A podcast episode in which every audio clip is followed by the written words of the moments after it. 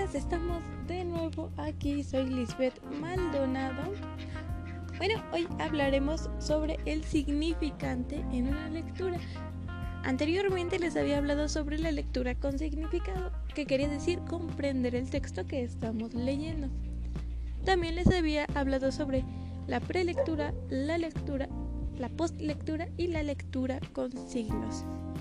Antes de continuar, quiero recordarles nuevamente, estamos en épocas de cuarentena, por favor no asistan a reuniones ni eventos con una capacidad de personas muy grande, pues esto hace que los contagios sean más grandes. Utiliza cubrebocas, gel antibacterial y mantén tu sana distancia.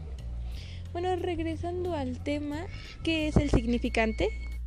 Bueno, en la conciencia semántica es la capacidad para otorgar un significado a un significante, o sea, una palabra, que ha sido establecido arbitrariamente para denominar un elemento o concepto.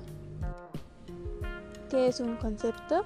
Bueno, un concepto es la representación mental de un objeto, hecho, casualidad, situación, etcétera, tres puntitos. ¿Ok? Entonces, recuerden la palabra significante en sus vidas. Así, mm, no puedes mejorar a lo mejor el significante que tienes de tu ex, pero bueno, tal vez puede mejorar tu comprensión lectora. Esto fue todo por el momento. Muchas gracias. Hasta la próxima. Recuerden cuidarse, protegerse y mantenerse a salvo.